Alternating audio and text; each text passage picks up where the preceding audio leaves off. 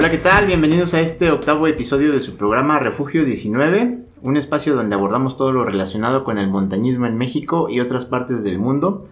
Me acompañan mis compañeros montañistas Ana Garduño, Hola. Ana Yetzi Ruiz, Hola. Oscar Ortiz Hola. y yo soy César Esparza. Y bueno, pues hoy vamos a hablar de el volcán Chichinautzin. ¿Lo conocen? ¿Lo habían oído? Pues es un volcán que yo creo que quienes ya se dedican al, al montañismo, pues alguna vez han escuchado de él, ¿no? Pero sí no es muy conocido para el resto del mundo. La verdad es que tiene su magia y yo creo que debe de quedarse así. Ah, no es cierto, se los compartimos. Sí, conózcanlo. La verdad es que creo que es una buena opción ahorita, que estamos en una etapa de la pandemia en la que ya se puede salir. Bueno, más bien como que ya Con sus está un po- precauciones, Con claro. precauciones, sí. Está un poquito permitido que salgan a hacer actividades al aire libre. Hay mucha gente que ya está yendo a cada fin de semana, se van a la Jusco o alguna otra zona, a los Dinamos, al Desierto de los Leones. Pero todavía no abren los parques nacionales. Por ejemplo, el Lista, Popo, bueno, Malinche no también pueden ir está Popo, cerrado. La Malinche, el Nevado de Toluca, el Pico de Orizaba están cerrados, entonces todos los que se dedican a hacer montañismo van a otros lados y ahorita, por ejemplo, el, el Pico de- del Águila en el Ajusco está súper saturado, ¿no? Oh, sí. Nos ha tocado que vamos y hay hasta... ah, Bueno, el fin de semana pasado nos tocó que había como 30 personas en la cima. Pues es un poquito riesgoso, entonces el Chichinautzin es una opción muy buena porque pues realmente no hay mucha gente que vaya a visitarlo. Y es mágico. Y es un volcán muy bonito, creo que los cuatro que estamos aquí coincidimos en eso, ¿no? Ah, Sí. totalmente. A mí me gusta mucho, me gusta, eh, yo creo que incluso un poquito más que el Ajusco. Tiene más misterio, ¿no? Tiene como que su magia así de, de que vas caminando y de repente ves, ves cosas muy asombrosas de las que vamos a empezar a hablar ahorita. Pero sí te llena así como que de, órale, este, este lugar en México no lo conocí. Sí, exacto. Y entonces, pues vamos a, a ver de qué estamos hablando, ¿verdad? Porque pues, supongo que muchos que nos escuchan de otros lados del mundo, pues no tienen como que ni idea. Pero bueno, el Chichinautzin se encuentra ubicado... ¿Por qué? Partes del En mundo. del mundo, yo... Zurga. Molto bene, molto bene, persona. Tutti la montagna de Messi, de México. Si los oyen desde otros países. Pero es que, exacto, es que, es que como que no les he dicho porque no han visto las, las La métricas. gráfica. Pero nos escuchan Las de otros países. wow, entonces esto no lo cortes. No, está padre. Es más, ya vamos a hacer una pausa. ¿eres, Les eres voy a hombre o presumir. mujer? Puede estar ahí, ahí mi ¿cómo se llama? amor de mi vida, Oh, escuchándome en el otro lado Sí. del mundo. Sí, así, ¿Tú eres el del podcast? ¿Sí? ¿Tú eres esa voz? no, dices Esa tú, voz esa pinche risota. No les vamos a dar todos los datos porque Claro. son importantes. Pero bueno, el 91% nos escuchan de México, 4% de Estados Unidos. Oh. Y el otro resto por ciento así, 1% por ejemplo en Chile. ahí, o sea, Hi everybody. No, Ah. hablan español. En Chile. Dios mío. Otros nos escuchan de España, Argentina, Reino Unido, Brasil, Venezuela. Reino Unido es mi amigo, Pavo. Ay, qué lindo. Gracias, Alemania. Nadie tiene, nadie sabe, nadie tiene amigos. Yo Ah, también. Ah, pues, tenemos, tenemos un amigo ahí en Alemania que nos escucha. Gracias. Pero sí nos escuchan de otras partes del mundo para que no me estén A ver mis amigos en dónde están. Mexicanos, güey, a todos, pero ni modo, en otros países. Sí, y el 86% nos escuchan en Spotify. La edad, fíjense, nos escucha la chaviza. La, ¿Y estos rucos qué? A ver, ¿qué Sí, no, sí. La muchachada. Bueno, ni tanto. Bueno, de- los que más nos escuchan tienen entre 28 y 34 años. Vámonos. Que es el Sí, 40. nuestra Es edad. nuestra edad. Es el 41. es el 41%. De nuestra edad. De nuestra edad. Tiene que Sí. salir con sus ofensas. Bueno, pero el 22% que nos escuchan tienen entre 35 y 44 años. Nos escuchan más mujeres, 52% más nos escuchan las mujeres. Casi Que es, 50-50. ahí se va, ¿no? Sí, exactamente. De Brasil. 2% no es. Pero sí siempre han sido más mujeres las que nos escuchan. Y Este, las clientas. Las chicas de sí, claro. Siempre De Brasil nos escuchan. Oh, esto más como festa. Bueno, ya, ya, ya les dije, ya les presumí de dónde nos escuchan. Para que, para que no me vean feo Para que cuando. sienta saludado el amigo y la amiga. Un Claro, saludo, claro. Chester. Chester y pavo. Bueno, pues muchas gracias a esas dos personas que nos oyen en otros lados. De ese 2% mundial que tenemos. 8% mundial. Entonces estamos con que el Chichinautzin se encuentra en el sur de la Ciudad de México. De hecho ya no queda en el, en el en la Ciudad de México. Ya es parte de bueno ya es en Morelos. De hecho es como justo en donde está la frontera entre la Ciudad de México y Morelos. Comunidad más cercana es Parres, que ahorita vamos a ver cómo llegar. ¿Qué más? Estás diciendo todo. Un poquito de la, de la historia de, Estoy- tenemos-. Tenemos tres pinches datos y te lo estás chicando. Ya, ¿No? Pues, Así, en, el, en el corredor chichina. No, o sea, Bueno, pues eso es todo de Chichinautzin. está en Parres. Un chingo de árboles, rocas. Mágico. Y hay víboras. que ya dijo todo.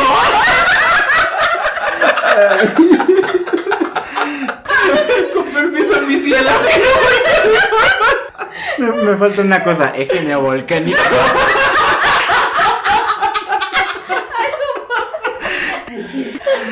Ay, no manches. Ay. Tuvimos un lapsus. Sí, pero. Bueno, entonces, ¿qué, qué, qué nos tienes que decir?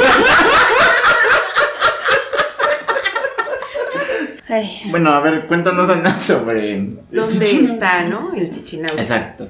Claro. Hay, hay un documento que encontré sobre que es como vulcan, vulcanológico. Entonces dice que eh, el territorio que, que abarca todas la- las estructuras volcánicas, que son más de 200, ya lo habíamos hablado un poquito en Chitle, se, se denomina como campo volcánico Chichinautzin. Y lo que abarca en cuestión de kilómetros cuadrados son 1400. Pero Está bastante amplio. Lo que está reconocido conforme al diario oficial y que se hizo el decreto en 1937, solamente es eh, lo que ahora se nombra corredor biológico Chichinautzin, es la mitad del, del total del territorio del campo volcánico, que son 661 kilómetros cuadrados. Y eh, bueno, pues esta área que está protegida eh, es... Una, uno de los recargas acuíferas de la Ciudad de México, bueno, el Distrito Federal todavía ahí en, en ese documento, y del estado de Morelos. Otra cosa que, que me pareció importante o como bonita es cuáles son las actividades que están permitidas y se me hicieron muy lógicas porque justamente es eh, lo que vamos observando conforme hacemos la caminata. A ver ustedes qué, qué dicen. Está permitido reproducción del ganado, eh, recolección de hongos comestibles, Ok. agricultura temporal, educación ecológica e investigación científica. ¿Cómo? Bueno, Sí. no Súper hizo muy- aceptable. y que finalmente es algo que, que sí sucede, al menos Claro. en Chichinautzin. Ujú. En Sí. Chichinautzin. O sea, a- a- a- en el a- volcán vamos ahora. Ajá. aclarar exactamente. El, el volcán, del, bueno, de lo que vamos a hablar es el volcán como tal. O sea, es una, una montaña, ¿no? Tal cual. Así es. Pero también recibe su nombre esta región Este- así gigantesca que es de el- 200, más de 200 volcanes, ¿no? Ajá. Que es el campo vulcán. Vulcanológico. Epidemiólogos. Campo- Epidemiólogos. campo volcánico Volcánico Chichinautzin. Chichinautzin, sí. Ajá, el campo volcánico Chichinautzin abarca no solamente esa montaña, o no solamente ese volcán, sino No. un- una cantidad enorme de, de volcanes. 1400 kilómetros cuadrados. Ajá, que de llega, que, que sería desde la parte de Morelos, al sur de la de, bueno, al sur de la ciudad, llega incluso hasta Milpalta, Tlalpan, todas estas zonas, incluso abarca la parte de la Jusco. Sí, Sí, sí, sí, sí. Totalmente. De hecho, sí, su, creo que el, o sea, está considerado que el pico más alto Ajá, es justo. Cruz del Marqués. Ajá, de todo este Eje corredor. Volcánico. Ajá. volcánico. Ajá. Sí, o sea, es más grande el espacio este que dices, el, el volcánico. El este, que abarca los el- 200. El campo volcánico es que es esta parte de la Ciudad de México. De hecho, cuando van hacia el sur, cuando vayan a cualquiera de esas montañas de las que ya hemos hablado en otras ocasiones, pueden ver hacia el sur y hay una enorme cantidad de montañas que son volcanes. Sí, ¿no? por ejemplo, La Pera tiene una parte de... eh, La pera es la carretera. La de- carretera. Ajá, sí. México Cuernavaca, Sí. ¿no? Ajá. famosísimo. Tiene ahí rocas que es parte todavía de, de este campo volcánico. Es que todavía, yo por ejemplo encontré que todavía esta área protegida abarca hasta las lagunas de Zempoala y Ujú. hasta el. Teposteco, que el Teposteco es lo que tú ves desde la curva de la, De la pera. pera. Ajá, Ujú. o sea, se ve como, como este del lado izquierdo Chichinautzin, del lado derecho ya te queda la ciudad de Cuernavaca y en medio de Chichinautzin y la ciudad se ve perfectamente el Teposteco, entonces hasta el Teposteco es llega esta este Sí. O sea, una cosa es el campo volcánico Chichinautzin, que es toda esta región de volcanes que ya mencionaste, y otra cosa es el, el Corredor. el corredor El biológico corredor. de Chichinautzin. Que es la zona que se eligió para protegerla Ajá. específicamente y es en donde se permiten todas estas actividades que Y mencioné. en este corredor biológico están la- las lagunas de Zempoala y lo que mencionabas de Ujú, Teposteco. el Teposteco. Ajá, y bueno, ahora, dentro de, de toda esta, este, inclusive del corredor o del campo volcánico, sí, seguramente hay lugares en donde las actividades permitidas no se apegan, se realizan actividades ilegales, Claro. ¿no? Pero dentro del volcán Chichinautzin, que ya es del que vamos a hablar en específico, Ujú. eh, ahí sí, eh, bueno, lo que hemos observado, sí se apega a, a las actividades que están permitidas, que es algo muy positivo, ¿no? Sí, es que es, Sí. es enorme, o sea, ya, ya son comunidades prácticamente pues, Cerradas, poblados así es, sí. que difícilmente puedes controlar ahí lo que se hace, ¿no? O sea, hay, hay mercados, hay, hay infinidad de, de cosas, de actividades que no puedes regular, o aunque sea una zona protegida, no es como en el Iztaccíhuatl que no puedes entrar tan fácilmente. Por los accesos, más Claro. que otra cosa. Claro, porque la gente ya vive dentro Exactamente, de ese ya está corredor. dentro. Ujú. Ajá. Inclusive los mismos pobladores nos han dicho que cuando llegamos a ir, que si quien no conoce el corredor o quien no conoce esa zona, se pierde. Se puede perder, Claro. Exactamente, es muy Sí, porque es muy peligroso. extensa. Ahora, Y ah, hay de, muchos de- volcanes. de estos datos que tú diste de las actividades permitidas, a mí me llamó la atención que encontré un dato que hay 315 especies de hongos en Chichinautzin. Interesante. Guau. Ajá, y 80, solamente 80 tipos son comestibles. Entonces, por eso la primera actividad que tú mencionaste fue esa, ¿no? Sí, recolección Sí, de recolección de hongos. Ujú. Ajá, o sea, Ujú. tiene una gran cantidad de hongos. A mí me llamó mucho la de atención. diversidad, ajá, Sí. qué interesante. Sí, que justo acaba de pasar la temporada de hongos, que es agosto, que le llaman hongosto. Hongosto. No, en serio, es verdad. Dato interesante. Se le llamaba. Y, y, y sí nos ha tocado ir cuando vamos, hay gente que va así, tiene como unas canastitas y están Canastas. recogiendo ahí. Ajá. ¿no? Bueno, Sí, no solamente en el Chichinau, sino en varios Ajá. lugares de la- Sí. del corredor biológico del, del campo volcánico que mencionas. Específicamente, datos que tenemos aquí del. ya robándome los datos. Datos del Chichinautzin de la montaña. Eh, generalmente, cuando llegamos ahí a- al punto de inicio, que es en Parres, que ahorita Ujú. vamos a explicar cómo llegar, no me estoy robando nada.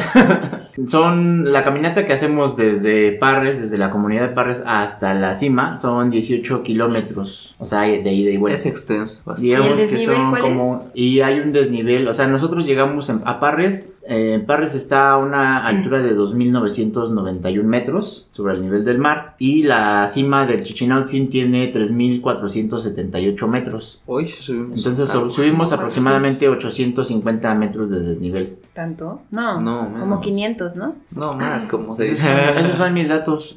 Yo tengo Yo otros tengo datos. otros datos. A ver, Pues, yo, yo en una... máximo 400. de Exacto. Yo aquí traigo los datos de un recorrido nuestro y fue el recorrido 17 kilómetros Ajá. Y un desnivel de 450 metros. A menos que hayas subido y bajado. Ah, no, ya me acordé por qué. Porque nos perdimos. bueno, vamos a ponerle Son que 360. Exacto, 360. No, no superan los 400 de desnivel. Y Sí, falta- nosotros falta- desde Parres hasta la cima vamos a ponerle 500 metros de altura. Aprox. Aprox. Aprox. Ajá. Y lo que sí vamos, sí caminan son como unos 9 kilómetros. Ah, desde sí, Parres eso, hasta eso la sí. cima. 18 ahí sí. De eso sí no hay duda. 17, 18. Pues caminando de Parres hasta la cima son aproximadamente 9 kilómetros. Y obviamente ya el regreso pues, suman 18 kilómetros. 18.3 más o menos, ¿no? De- Pura de- belleza. Ah, de, de ida y vuelta. Entonces sí es una ruta muy pues sí te demanda, ¿no? Cierta actividad física. Sí, o sea, sí, es- sí es, Sí. sí es cansada. A mí me pasa que no es, no siento que sea tan difícil en la subida. Ya de hecho cuando vas bajando dices, ah, estuvo leve, ¿no? Y llega un punto en el que ya te cansas así de, ay, güey, ya en qué momento llegamos a los carros. Sobre todo si hace sol, sí es complejo. Sí, aplicas la de foto. Y todo así como de descanso. Descansas y vámonos otra vez, sí, claro. Sí, porque lo que decía Ana de que todas las actividades que se hacen ahí, pues nosotros empezamos a caminar y vemos precisamente eso, no vemos campos de cultivo, Ujú. que la última vez que fuimos También vimos preguntamos... borreguitas. Ajá. Ah. Es, es una zona donde hay mucho borrego y porque esa zona de, de Morelos eh, es muy famosa por la barbacoa que Barbacoa. hacen. La producción agrícola más, más conocida ahí es la de la cría, eh, la engorda de borrego. Y bueno, en cuanto a los cultivos, pues habías mencionado algo que cultivaban, o bien tenían algo. Nosotros la vez que fuimos, la última vez que fuimos, Era Papas, preguntamos papas. si eran papas. Pero Sí, también he visto que siembran este frijol. Rábanos, ¿no? Trigo, cebada. también. Hay hay varios cu- cultivos que sí tienen, inclusive tienen ahí sus tractores que ya tienen bien, bien marcadas las áreas. Y las, sus parcelas están inmensas. Inmensas. Sí, está muy padre porque realmente si vas un día así tempranito, este, te toca ver así como los campos así de cultivo están iluminados por el sol, ¿no? Así se ven padrísimos, incluso los surquitos. mojaditos, ¿no? Y hay mucha inclinación, ¿no? En el terreno. Sí, sí, sí. Que... O sea, realmente sí se asemeja como lo que decíamos, ¿no? De broma, Unos que campos. parecen campos de Holanda, así, bonitos, suizos. Campos suizos, sí. Y aquí en México, señores. Y, y del lado izquierdo, cuando van para Camino a Chichinautzin, la ciudad. En serio, se ve padrísimo.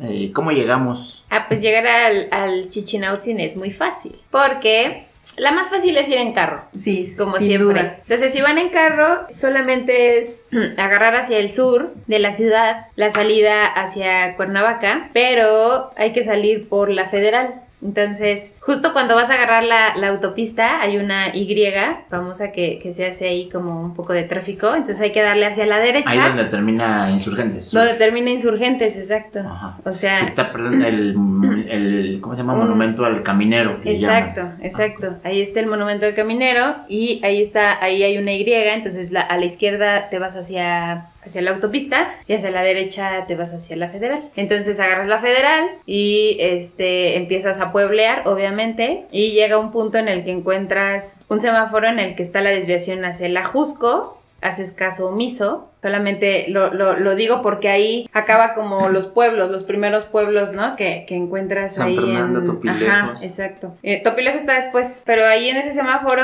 te, eh, empieza ya como la carretera federal. Entonces, eh, es muy bonita también la carretera federal, tiene su encanto. Eh, agarras esta carretera, vas a pasar Topilejo y luego ya sigue pura, pura carreterita. Y el siguiente poblado que, al que llegas es justamente Parres. Entonces, eh, en este- ¿qué será de tiempo? Como... Hasta Parres, Sí, como media hora. desde Viaducto Tlalpan a, a Parres, yo creo que sí, es como una Como una media- media hora, yo creo. Sí, sin tráfico, sí. Ajá, llegas a, llegas a, a- a Parres, sí hay que tener precaución ahorita que dices que sin tráfico, porque es una carreterita de ida y vuelta, ¿no?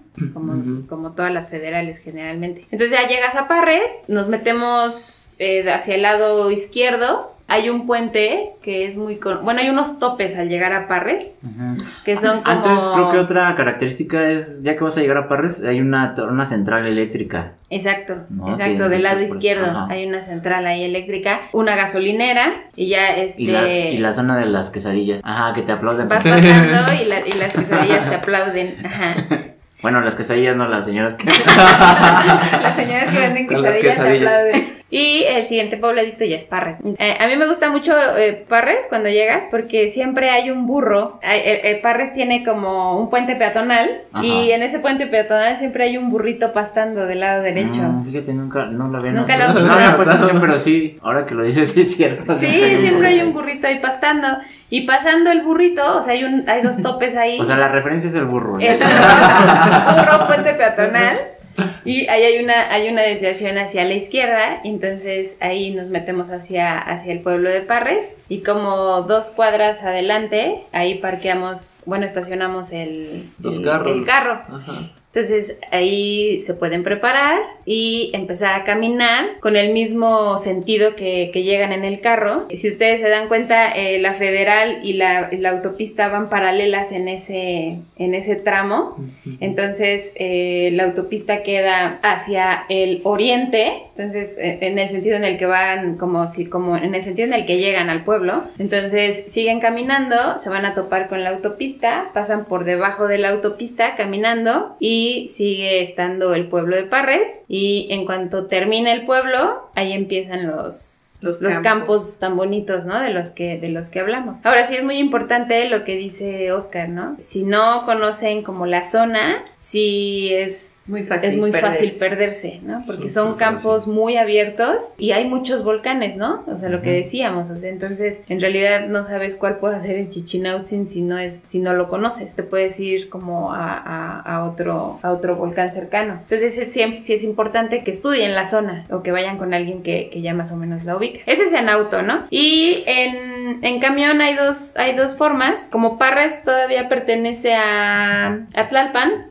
entonces una es, hay un pullman de Morelos que sale en la terminal de Tasqueña, que tiene precios como accesibles porque se va por la, por la libre y va haciendo paradas. Y una de las paradas es en Parres, ¿no? Entonces es lo mismo, se van a bajar donde esté el burrito y caminar hacia, hacia la izquierda, hacia el pueblo y cruzar la autopista y todo lo que ya comentamos, ¿no? Y la otra es, sé que este camión es accesible, ¿eh? o sea, creo que cobra 50 pesos o algo así y hasta Cuernavaca, o sea, la verdad es que es accesible porque va, va en la federal. El otro medio es el transporte público y ese sale un camión que está en Huipulco por el Estadio Azteca, en, en ese paradero y también dice Parres y ahí es la base, o sea, ese no hay pierde porque solamente va de Huipulco a Parres y de regreso. Mm. Creo que hay otro que llega a Tres Marías. Sí. Ah, Tres Marías, sí. Ajá, creo que hay otro que llega a Tres Marías, entonces si se suben a ese, pues simplemente es bajarse en Parras y agarrar Sí, el que- mismo camino.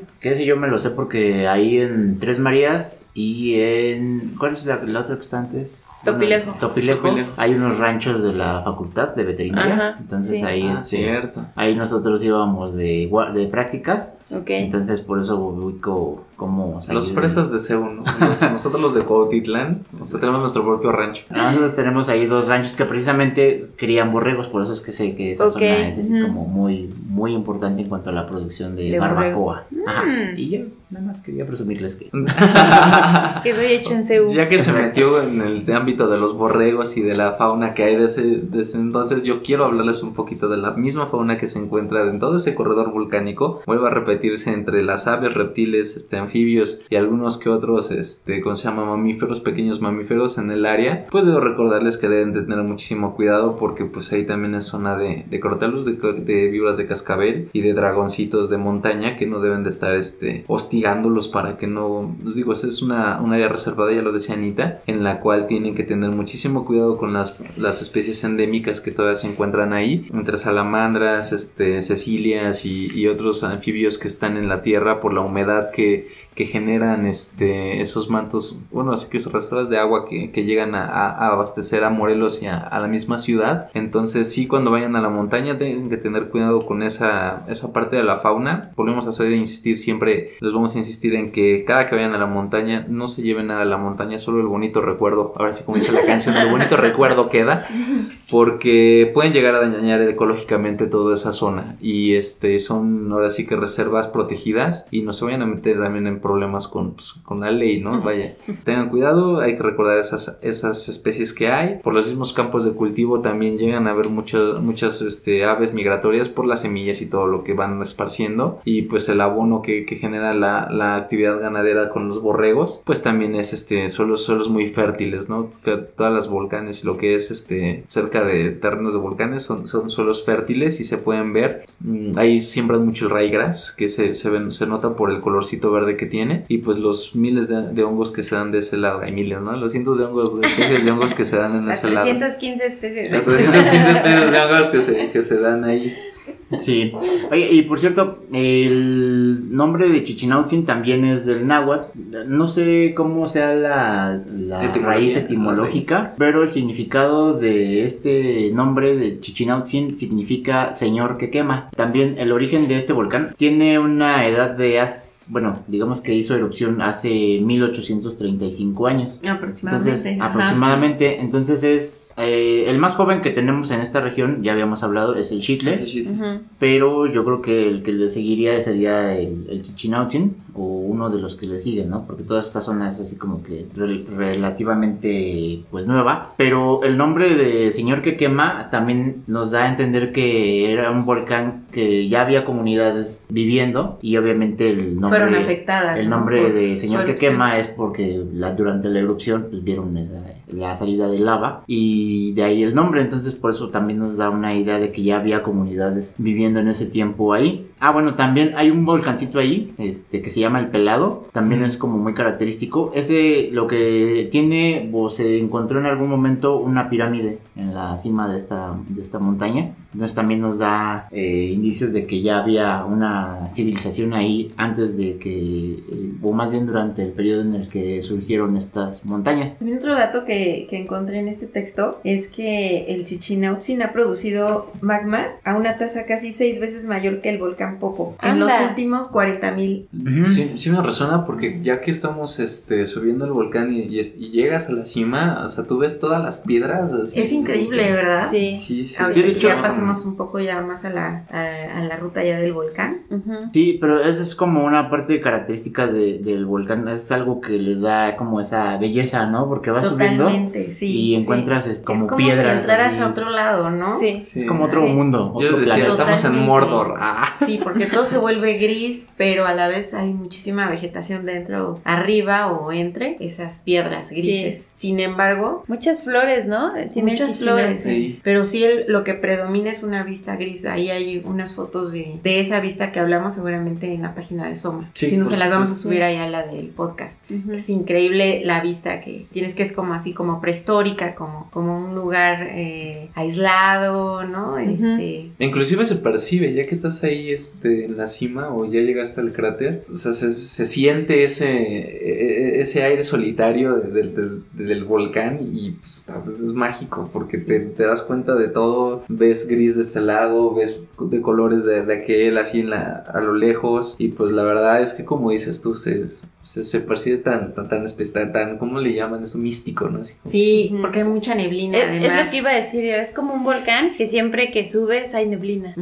O sea, no pasa eso en todos los volcanes. No. ¿No? O sea, hay veces que subes y, ay, sí, nos tocó neblina. Y hay, hay veces que no. Y el, y el Chichinautzin es, creo que a la hora que vayas, ajá. Sí, casi Hay siempre neblina, hay. siempre hay neblina. Sí, la neblina pues sí genera un ambiente distinto. Sí. Eh, Sí, que sí, tener. Sí, y que también por eso es que esta zona es, es agrícola, porque la captación de agua ahí es enorme.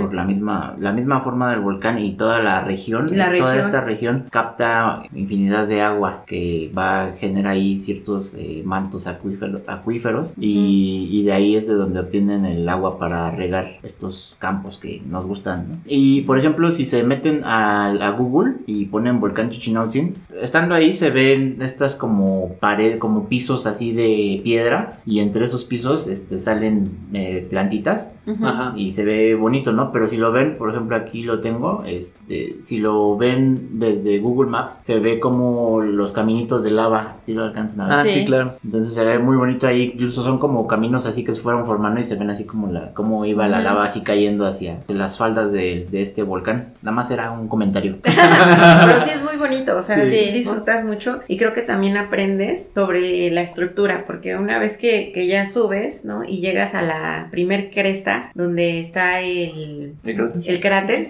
puedes ver la forma, la forma que tiene Ujú. un volcán, ¿no? Justamente desde la arista y no necesitas ir al Nevado de Toluca y meterte en un rollo mucho más fuerte eh, y es totalmente otra experiencia que Shitle, ¿no? Claro, Ah, sí, que es- está como que muy lleno de, de vegetación y, y Ujú. demás. Y este realmente sí tiene esa sorpresa que te muestra toda la, la dureza, ¿no? Que, que tiene eh, Ah, el cráter, Sí, ¿no? por Ujú, supuesto. sí. Inmenso, ¿no? También, porque también Muy grande y- el cráter, sí, sí, sí. Y que finalmente sí, sí pueden bajar, ¿no? Ah, eh, sí, sí puede haber manera, pero creo que la roca también es Mm, complicada. Es, Es áspera y es muy es áspera, filosa. es filosa, Sí, sí. pues como toda esa zona, por ejemplo, Seúl también, o sea, tiene como esas piedras así filosas, nada más que pues ya están un poquito más caminadas, entonces se han ido como. Erosionando. Pero el Chichinautzin no, o sea, el Chichinautzin son prácticamente no, bueno, o sea, no, más bien no se han pisado mucho. Cuando vas caminando por ahí sí sientes ahí los Sí, el- piquetes, los Como raspones. te atoras, ¿no? Les damos la, la precaución así a todos los que nos acompañan de tengan cuidado, no vayan a brincar, no vayan a agarrarse de, de más porque se pueden cortar la mano. Inclusive creo que se cortaron en alguna ocasión. Creo que es recomendable que lleven casco, aunque realmente la ruta no, no da, no es tan necesario este, llevar casco, pero si van a estar en el cráter y van a andar caminando entre, Sí. entre esta zona, Pues sí, llévenselo porque no, en una de esas se pueden tropezar y como les, les decimos, las piedras son filosas, se Súper pueden filosas. llevar un buen golpe en la cabeza. Entonces sí, sí, es recomendable que sí. lleven, que lleven en este caso casco. Y bueno, a ver, entonces vamos a hablar cómo, cuál sería la ruta, cuál es la ruta para Ah, llegar. Ahí, para eso el Oscarito nos va a Como decía este Anayatsin, ya que llegaste a la comunidad de Parres, tienes que pasar este la, la parte del camino de, de, ¿cómo se llama? debajo de, ahora sí que cruzando la autopista, la, la calle principal, ah, y llegas a donde son los campos. Todos los campos tienen dos caminos que van así paralelo y, y tienes que ir en medio de, de los caminos hasta que terminen lo- los, los campos en donde se siembran estas regras, las papas. Ah, hay un camino intermedio que te lleva hacia el lado derecho y de ahí es todo, todo, todo, todo, todo derecho caminando te lleva, te llevan los caminos que llevan a, la- a los otros sembradíos hasta llegar a un punto en donde hay una red de, de postes de luz Mm. que van a unas antenas que, que es en donde está el, el Chichinautzin que ya es como tal las faldas del volcán. Ahí tienen que dar, doblar hacia la izquierda y seguir ese camino de, de terracería y de, ¿cómo se llama? De estos postes de, de luz. Todo, todo el caminito te va llevando, rodeando la falda, la falda, la falda, hasta que vas a llegar a las antenas. De las antenas, es una estación que, para investigación y para mandar estas sondas y eso. eh, hay un camino previo, está marcado con unas piedras, que donde ya te adentras para poder hacer la cima hacia el volcán Chichinautzin. Sin temor a equivocarme, ahí hacen a ciertos rituales. Entonces nos ha tocado que dejan ahí pues, indicios de que hicieron o alguna celebración de o cumpleaños o alguna celebración de ceremonia de, de, pues, algún culto que estén haciendo, ¿no? Que al parecer es católico, más- ¿no? Ajá, sí. Son católicos. Tiene, hay ahí como una Sí, virgen, Creo que ¿no? hay una virgen, sí. Y con unos 20, 30 minutitos ya caminando sobre la maleza, ya llegas a esta, a esta zona donde ya se ve y se aprecian las rocas que les contamos, en donde ya tienen que, por ejemplo, lo que decían, por seguridad, este, traer un casco, porque pues ya vas a empezar a, a caminar sobre la- el cráter. Básicamente todo lo, lo que decías eso ahorita en las imágenes que nos enseñó, eh, son los caminitos de lava que pues, se quedaron, las piedras solidificaron, y es todo ese caminito el que tenemos que estar siguiendo. Hay señalizaciones con, con este, listones o con patitos que nos van llevando a, a- hasta donde está la- el cráter y es ahí en donde se puede apreciar esta magia que les decimos que a veces si, nos, si les toca la buena suerte de, de que el clima está padre y, y les pasa una nube, pues es como si descubrieras así una montaña, ¿no? Casi, como casi fantasma y de repente ¡shh! se abre el cielo y es como de, ah, me metes, ahí está el cráter. Y ya llegas hasta el- dentro del cráter y pues es lo que dice Anita. Ves la inmensidad del cráter con todas las piedras estas y hay que irlas rodeando con muchísimo cuidado porque también es, no es que sea, ¿cómo se llama? Muy peligroso, pero pues sí hay lugar, hay zonas en donde el, el, ¿cómo se llama? El vacío llega yo creo como unos 50 metros. Yo sí vi que eran como 50 metros de caída y pues imagínate Y de esa pura roca, ¿no? De Sí, pura roca filosa.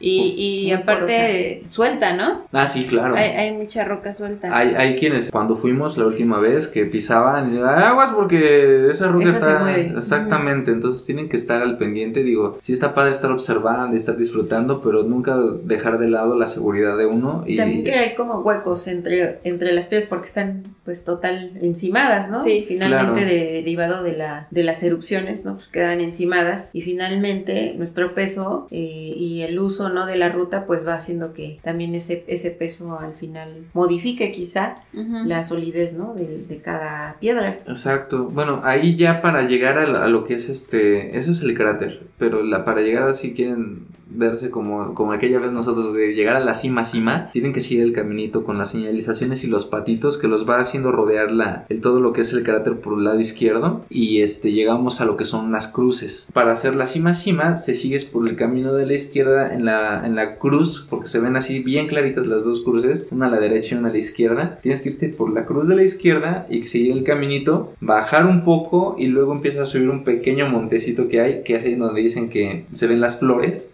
tan bonitas porque es un campo de flores así inmenso sobre subiendo la montaña. Hay flores de, este, de montaña, ¿no? ¿Cómo se llaman? Las rosas de montaña. Las rosas de montaña. Hay rosas de montaña. Exactamente, y pues ya son tres mil y tantos, entonces pues claro, el Claro. clima se da perfectamente. Y se ve así como una línea, como si las hubieran plantado. Sí, hay que seguir ese camino hasta llegar a, a esa, a esa montañita. Igual te tardas unos 30 minutitos más si no traes mucha condición. Pero el chiste no es la rapidez, sino llegar, hacer bien la cima y entonces ahora sí desde ahí arriba se aprecia todo el cráter y es cuando ves la inmensidad de donde estás parado y es en donde ves ahora sí, la, la- ahora sí que la magnitud y todo lo, lo imponente que debe haber sido esa erupción. Entonces es esa la parte del, del que se llama de la ruta hasta la cima. Y sí, esta parte que decías de que hay celebraciones, sí hay una virgencita, pero también una vez en la cima encontramos como unas copitas así y como ciertos rituales ahí, Ah, supongo ya, que ya. un poco, un tanto prehispánicos. Sí, sí, sí. sí, supongo que hacen otras celebraciones de otros cultos. Y pues ya, no. Nada más quería decir eso. Sí que las montañas siempre tienen una conexión con la espiritualidad y con Claro, la práctica con de religiones. Con lo sagrado, así es. Y bueno, pues eh, esa es como la, la ruta que nosotros pues hemos practicado cuando hemos ido. Pues debe de haber otras rutas también, pero bueno, esa es la que más hemos ubicado. Yo este me acuerdo mucho que una vez me quise este e- evitar precisamente caminar desde Parres hasta hasta la cima y entonces como so- éramos pocos los que íbamos, cabíamos todos en la camioneta. Entonces dijimos, bueno, pues vamos a, eh, a subir en la camioneta hasta donde lleguemos, ¿no? Yo pensaba que íbamos a poder llegar hasta, hasta donde están las antenas, pero ya hubo un tramo en el que pues no, no daba porque no, era, no es 4x4. Sí. Entonces ya la dejamos ahí en la orillita eh, y seguimos subiendo, pero esa vez nos agarró la lluvia y, fue chistoso porque pues, nos agarró la lluvia y yo dije, bueno, pues no hay problema, ahí está la camioneta luego, luego, ¿no? Bajamos y este, así como que incluso yo traía ahí miedo de que nos fuera a caer un rayo porque ya estaba, estaba andaba, había muchos truenos y bueno, pues los truenos, los, los rayos son como mi coco, ¿no?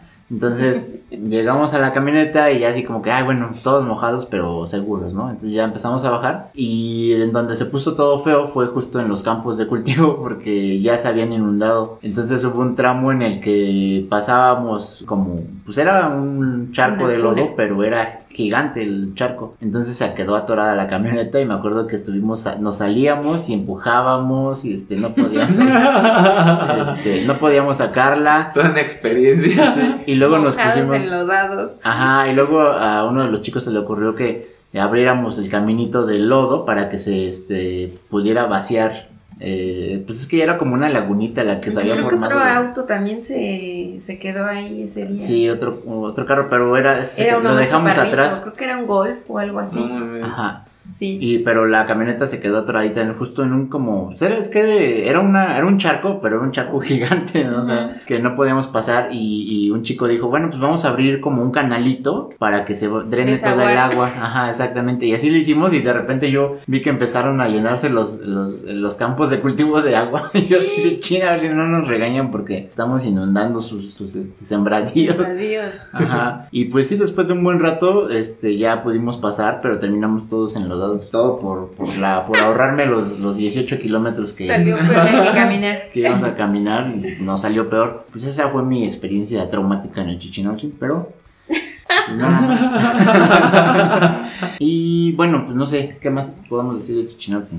¿Ya es todo? Ah, que es aparte de que la ruta de regreso la última vez, pues la agarramos por otro lado. Ah, sí, sí, ah, bueno, sí, porque no, no, no solamente fue es la subidita, sino que hay otra veredita ahí Exacto. más cerrada. Es un caminito muy, muy bonito que se lo recomendamos ahí Bastante. hacer, pero sí como que se requiere como que tener cierta ubicación o ya experiencia para meterse por ahí, pero está muy padre y te la avientas así como que llevas como una hora caminando y no terminan de no terminan No de termina pasar. el bosque. Sí, no. Ajá, Pero, ¿y y- por, o sea, ¿por dónde es esa...? es que de no es la bajada normal. No, No. no es la, la normal, sino que, como decía este Oscar, eh, llegas hasta Llegas otra- rodeas el cráter Ajá. y hay un cerro, hay un cerrito ahí, entonces todavía lo subes. Bajando ese cerrito, Ah. hay una zona, incluso hay una zona donde se puede acampar, Ajá. este, y ya de ahí te sigues bajando el caminito este que, que, que dice Oscar. Pero un poco como hacia la derecha de donde vienes, ¿no? Ajá. Exactamente. Ok. ¿Qué ¿Qué- es qué- el bosque? Sí, que de hecho no hemos ido, pero yo tengo ahí unos datos de que hay unas cuevas también, así como en el Chitle. Como un chitle. De que también con la erupción se fueron formando estas como, bolsas, como bolsas de aire gigantes. es- igual en el Chichinautzin se formaron estas y, y hay unas cuevas. Pero la verdad es que no, no hemos ido, pero están por ahí por ese caminito que, que mencionan. Ya les platicaremos en el siguiente podcast, mi amigo el Rutas y las cuevas de Chichinatzin. Tanara, tanara, tanara. Exactamente. Y bueno, pues eso es. Fíjense que yo no, yo no encontré noticias así como a- de sobre el Chichinautzin, porque ven que siempre andamos buscando qué, Ajá. ¿De qué se habla? No encontré noticias así de gente que se haya perdido o que los hayan asaltado. no, la verdad es que no. Este. El amarillismo. Sí, sí, ahora sí no hay nota roja. No, pues más que nada más la- la- Es que ¿Quién va, no? O sea, los también- ganaderos, ¿no? Los ganaderos y, y la gente que vive ahí. De hecho, pues, la vez que bajamos, súper amable, un señor hasta nos hizo la plática. Nosotros acá de 18 kilómetros después, así que 18 kilómetros después, y nosotros así todos de- derrotados, bien cansados. Y el señor, ¿cómo están, muchachos? Que no sé qué. Nosotros, ¿qué tal, señor? Buenas tardes.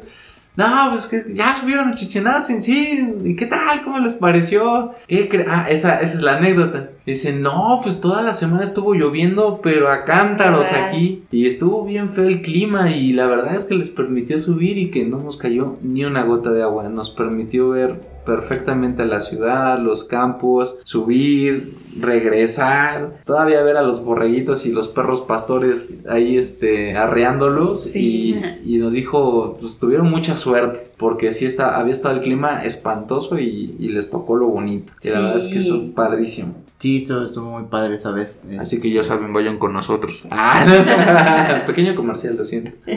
Sí, no, no, no hay como noticias así. Pues no, realmente no hay noticias medio feas. De hecho, pones así volcán Chichinotzin y te salen como, más que nada como recomendaciones. Estos son los seis volcanes que custodian la Ciudad de México. Hay ocho volcanes en Ciudad de México, ¿los conoces? Por falta de recursos, volcanes no son monitoreados. Este, posible despertar de volcanes monogenéticos. Pues como que son como, de alguna forma, invitaciones a que conozcan esta región, ¿no? Porque mucha Pero gente toda la región, ahí. no solamente el volcán, ¿verdad? Que es, el Ajá. volcán es muy desconocido, creo. Sí. Sí, no. Sí, poco hay- hay mucha gente que va también en bicicleta porque igual se presta mucho la, la zona. Sí. Ajá, bici No, de sí, montaña. Sí, sí, sí, sí nos ha tocado que pasan. montaña. Pues no, o sea, ahorita que están yéndose todo el mundo que quiere como decíamos hace ratito, que quieren ir a la Jusco. La verdad es que hay opciones, hay otras alternativas y son muy bonitas y una de ellas es el Chichinatzin. Entonces sí, la verdad es que los invitamos a que, a que vayan. Igual nosotros pro- pronto haremos otros recorridos ahí para que se quieran sumar. Bueno, y pasando a otra, a nuestra sección de noticias. Noticias. no sé, no sé qué, cómo hacer el intro de noticias, pero bueno, ya estando en las noticias. Con Lolita ya ¿Qué tenemos de noticias en estos días? Uy. Bueno, hubo unos accidentes ahí, un poquito accidentados. perdón, el, teo- el neoplasmo, pero. Pleonasmo, perdón. El neoplasma. Eso es un tumor. Eso pasa por grabar ya de noche. Este, tenemos unas noticias ahí. eh, Uy, sí. En la Ciudad de México tuvimos hace unos días eh, la noticia de que una persona se había caído en el Chitle. Ya habíamos hablado en otro capítulo de, de este volcán. Y como les decíamos, parece, yo incluso lo, lo mencioné en algún momento. ¿Qué? Del neoplasma. Es que junto yo creo el eje neovolcánico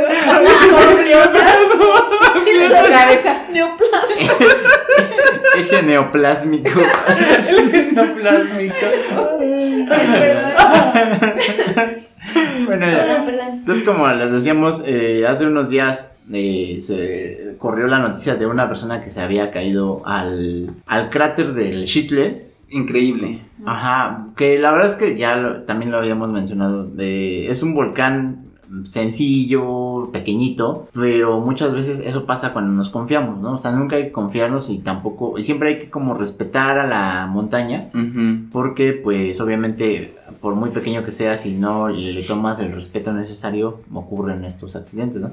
De hecho, eh, pues trascendió que tuvieron que sacarlo incluso en, en En helicóptero. Bueno, yo creo que eso fue ya mucho exageración. Pudieron haberlo sacado de otra forma, pero sí, sí entraron a- al, al cráter en helicóptero. ¿Quién y sabe lo si quizá por los daños que De, tenía? de ¿no? hecho, A la noticia decía que había tenido un daño medular. Y ya Ah. para que tengas un daño medular en una Ay, caída. Qué triste, qué triste. Es, digo, que lamentable, pero Sí. como dices César, o sea, no puedes, no, no hay montaña fácil. No, no. Está en la montaña y respétala. O sea, es Sí. que la naturaleza siempre es más que nosotros. Claro. O sea, somos, somos muy frágiles ante la naturaleza. Entonces, cualquier movimiento mal hecho o, o la misma naturaleza se manifiesta de alguna forma, lluvia, viento, lo que sea, y pues te gana. O sea, la verdad es que clima, siempre hay frío, que. calor. Exacto. Te, te pega, te pega. Sí, siempre hay que tener como mucha, mucho respeto, ¿no? Lo que Sí. decimos, hay que Ey. respetar a la Pues, naturaleza. ojalá que se recupere la persona, que el daño que se haya ¿Cuántos años tenía? causado, este, no sea Fíjate que mayor. no tengo ahí el dato. 36 años, sí. 36. Ay. Tre- Un Estaba en los niño. 30. Ajá, estaba, era- estaba en 30. ah, sí, cierto, 36 años. Posible 36. lesión medular, como dices, güey. Eh, la verdad es que también las noticias que ponen son medio eh, amarillistas. Ahí ponen que sacan a una persona del cráter del Chitle, ¿no? Y pues quienes no ubican, pues imaginan ahí el, como si hubiera caído Claro, casi, el- casi poco. con la el lava. Sí, con la lava ahí, ¿no? Y el señor. Ya solidificada. Sí. Pero había. Y la verdad es que no, o sea, sa- sabemos que el Chitle pues es un, tiene un cráter así gigante. ¿Sabes que Chicle es un volcancito? No, o sea, el cráter es gigante, o sea, no, no es así como que lo están sacando de un hoyo, no, de 200, de un hoyo con lava, pues no. este, metros, ¿no? De diámetro. Ajá. Y por ejemplo, aquí tengo una noticia así marista que dice: Impactante video capta caída de excursionista al cráter del volcán. O sea, No. realmente no, es más bien el, el helicóptero sacándolo así de- Ajá. en su camilla. claro. Pero, Qué triste, ¿no? pero lo hacen para llamar la atención. Ojalá que se encuentre Que mejor se esta persona. Sí. Pues sí, pero ahí la, la, la enseñanza es esa, ¿no? Más bien como, sí, pues la experiencia es de, ¿saben qué? No se confíen. Respeto. También ya nos pasó lo que comentábamos cuando hablamos sobre el Chitle, que, nosotros nos subimos a rescatar un celular. Y, y- Este. precisamente. Y este, y la verdad es que casi nos pasa lo que al señor nos iban a sacar en helicóptero. Afortunadamente pudimos salir bien. Pero entonces sí, la verdad es que digo, hay que, hay que tener cuidado, ¿no? Y también tuvimos otra noticia que esta sí fue eh, Desafortunada. Desafortunada porque hubo un accidente de una persona en el pico de Orizaba. Bueno, eran dos personas, era uno era padre e hijo de venían de Nuevo de León. de León, León, Guanajuato, Guanajuato. perdón. Eran de León, Guanajuato y bueno, ahí pues esta parte de, de la cara sur que en algún momento también hablaremos. Últimamente ha tenido muchos accidentes porque es una zona donde hay muchas caídas, hay una caída de, de piedras constante, entonces ha habido muchos accidentes en, en esta zona. Lo que trascen- trascendió fue que pues, eran, eran unas personas que, bueno, en teoría ahorita el volcán está Cerrado. está Cerrado. ¿no? Exactamente. Ah, Entonces pues dijeron, oye, ¿cómo le hicieron para, para entrar? Yo creo que en ese aspecto es lo que siempre les decimos, ¿no? Eh, por mucha experiencia que tengas y por muy o por muy aventado que seas, creo que tu seguridad siempre va a estar por delante de. Y digo, lejos de la irresponsabilidad que, que representó esa, pues, este deceso, eh, siempre hay que ir acompañado y decir dónde vas y, y y con guía, ¿no? No, no, no es que no sea un capricho, vaya, el, el querer hacer una cima, porque luego los caprichos este, se convierten en las peores experiencias que puedes tener en tu vida y pues creo que de eso no se trata el montañismo, creo que todos lo hacemos con gusto por, por la naturaleza, nos conectamos y, y, y hacemos una actividad física que al final del día te retroalimentas, la montaña se lleva parte de ti, tú de la montaña, entonces no se debe perder ese, ese eje. Y yo en mi opinión muy personal, eh, desgraciadamente fue muy irresponsable lo que hicieron estas dos personas porque a pesar de de, la experiencia que pudiesen haber llegado a tener, eh, nunca se subestima una montaña. Ya sea el Chitle, como hace rato hablábamos, y muchísimo menos un pico de Orizaba, vaya. Quizá en, en, el sentido de que esté cerrado el parque por el COVID, es a qué se expusieron los rescatistas. Claro. de un posible contagio por rescatar, que es un poco, yo, yo lo enlazo con la gente que escala el Popocatépetl cuando, pues sabemos que es un volcán activo y que está súper prohibido, ¿no? Creo que en ese sentido mmm, sí es como lo, lo complicado de, de, que estas personas hayan decidido subirlo a pesar de pues la especie de toque de queda que hay en todos los parques nacionales. Pero creo que sí lo, lo más importante ¿no? es que, que quizá debieron ir con, con un guía, un guía. Que, que, pudo alertarles sobre dónde hacer mejor el, el descenso. Quizá no concluir la, la, ruta si ellos ya estaban cansados, ¿no? uno de ellos, y pues poder terminar vivos ambos en la ruta, ¿no? Que ese es como... Pues también una, es como una llamada de atención también a, a, a, al parque, ¿no? Porque yo sé que nunca vamos a hacer como parques eh, como en Estados Unidos, ¿no? Que están como... Yosemite. Yosemite, por ejemplo, sí, o sea, que son parques que pues cuidan mucho, o sea, de verdad cuidan que nadie entre, ¿no? Entonces, aquí en donde quedó la autoridad, o sea, o, o este el parque, ¿cómo es que entraron si está cerrado? ¿No? Sí, o sea, no, no hay cuidado o, o, solamente dicen en las noticias está cerrado y ya, pero sí hay forma de entrar, o sea, si ahorita nosotros vamos, sí podemos acceder, o sea, yo creo que también es una llamada de atención. Si es una, si es una montaña peligrosa y tan importante, entonces yo creo que la deberían de cuidar más, o sea, son montañas que se deberían de regular. Exacto, ¿no? De, de regular más. Yo creo que sí es difícil, ¿eh? No, yo no, yo no me voy tanto por ahí porque, bueno, en cualquier lado puedes entrar, o sea, en cualquier parque así, aunque lo cierren es más y si quisiéramos, por ejemplo, la Malinche que tiene accesos así con su pluma y bien marcados, este, si, si, quisiéramos realmente podríamos subir por otro lado y se puede, ¿no? O sea, y así en cualquier volcán. Creo que esto alguien nos tuvo que haber llevado, por lo menos al refugio donde inician la caminata, y creo que es comprensible también entender que ya llevan la, las personas que viven en esta zona llevan pues prácticamente medio año sin tener ingresos, ¿no? Que de eso vivían. Bueno, sí, también. Entonces también como que no es tan fácil así como decir, híjole, ¿por qué fueron si está prohibido? O sea, sí, pero... Sí, también, la otra parte, ¿no? También hay personas que dicen, ok, yo te llevo porque pues llevamos aquí sí, medio, medio año sin tener ingresos, ¿no? Y que finalmente la probabilidad de que te contagies en la sí, montaña es poca, sí. Eh, ¿no? Pero sí, con esta situación del rescate es lo, lo complicado, ¿no? Y yo creo que también salta lo, la última cosa que yo diría, pues, es este tus limitaciones. O sea, Totalmente. tú sabes Totalmente. dónde y, Sí. y, y, no es un capricho de es que no llega a la cima, lo que hablábamos hace rato. No, es que no llega a la cima y es que no sé qué. No, o sea, a ver, viejo, es tu vida, es una actividad de riesgo y, y bueno, o sea, siempre es una actividad de riesgo, ¿no? El siempre. señor, claro, el señor no tenía 20 años, o aunque hayas tenido 20 años, 30 años, hay gente que se muere de 18. Claro.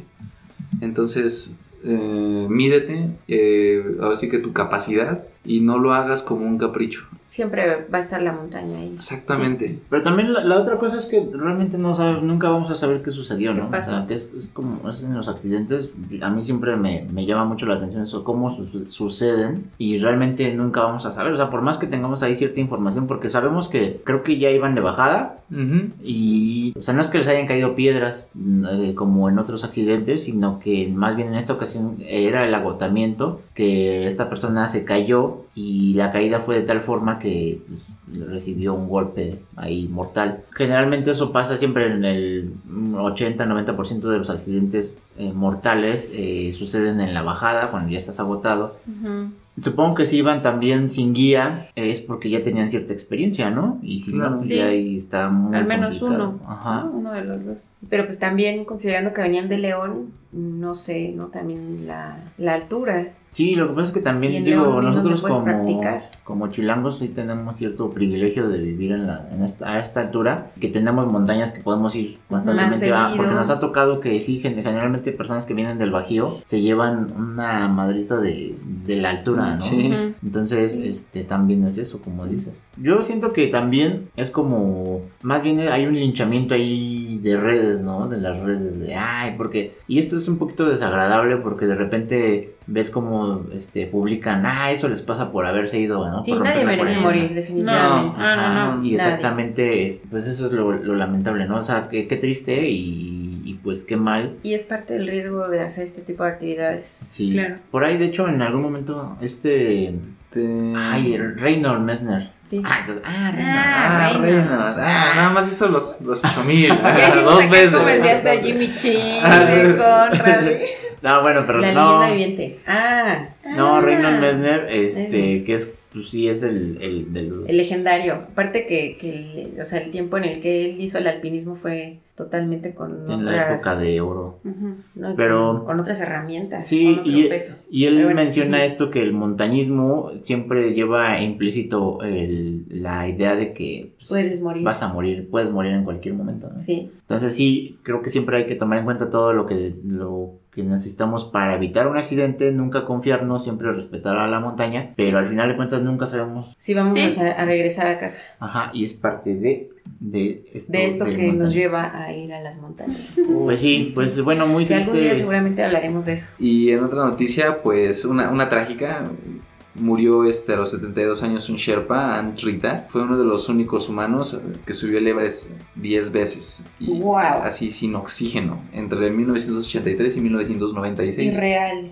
La verdad es que sí, ¿no? Entonces fue, fue durísimo. Aquella época, como acaban de decir, eh, los montañistas eran de uso rudo, o sea, eran Sí, no había tecnología, exactamente. Y lo subió el Everest 10 veces. Sin oxígeno. oxígeno. Sin o sea, oxígeno. Digo, aparte de lo que decía Cesarín, ¿no? Las, las adaptaciones que ya tenemos en las zonas por la- las que vivimos, pues sí, sí te da ese régimen. Al Sherpa que, que acaba de perder la vida a sus 72 años, sea, es impresionante y también es de admirar las veces que subió el Everest por su, si fuese por su genética o porque vivía por allá y eso, o sea, 10 veces y, y contarlo y ganar un Guinness en 2017 es como, wow. Ah, De la- Por otro no, de las ¿no? noticias, sí, claro, Bob Gore, el que inventó este... El Gore-Tex. Gore-Tex, exactamente. Hablamos en, en un capítulo del podcast, que es una de las tecnologías que vino a innovar todo, todo lo que es este el montañismo, y, pues, el equipo que usamos, ¿no? Para podernos proteger de la intemperie y del clima. Y este, bueno, fallece esta persona. Y, y pues igual, ¿no? Pues, ahora sí que muchas gracias por todo lo que nos está dando y lo que nos... Seguramente en las investigaciones que en las que están Lo involucrados. que dejó. Exactamente, el caminito que, que sigue, ¿no? Y que seguimos ocupando y que seguiremos ocupando seguramente en muchos años hasta que se descubra más tecnología para poder, este, pues seguir este, desarrollando el deporte como lo, como lo estamos haciendo, ¿no? Con más comodidad. Pues sí, sí tuvo, sí revolucionó la, la industria de Textil, ¿no? textil, sobre todo para los deportes, ¿no? Está muy... bueno, él murió ya a los ochenta y tantos años, 83 años. Pues gracias por todo. Sí, son, las- Y- son las noticias del momento. Pues ya hemos terminado con nuestro capítulo. Nos vemos pronto para otra aventura. Así como que ya sabes de qué estamos hablando, ¿verdad? No se pierda su próximo capítulo de para otra montaña mágica. no, bueno, este nada más recuerden seguirnos en nuestras redes sociales, en nuestro grupo de Facebook eh, como Refugio 19 Podcast y pues nos vemos hasta la próxima. Adiós. Adiós.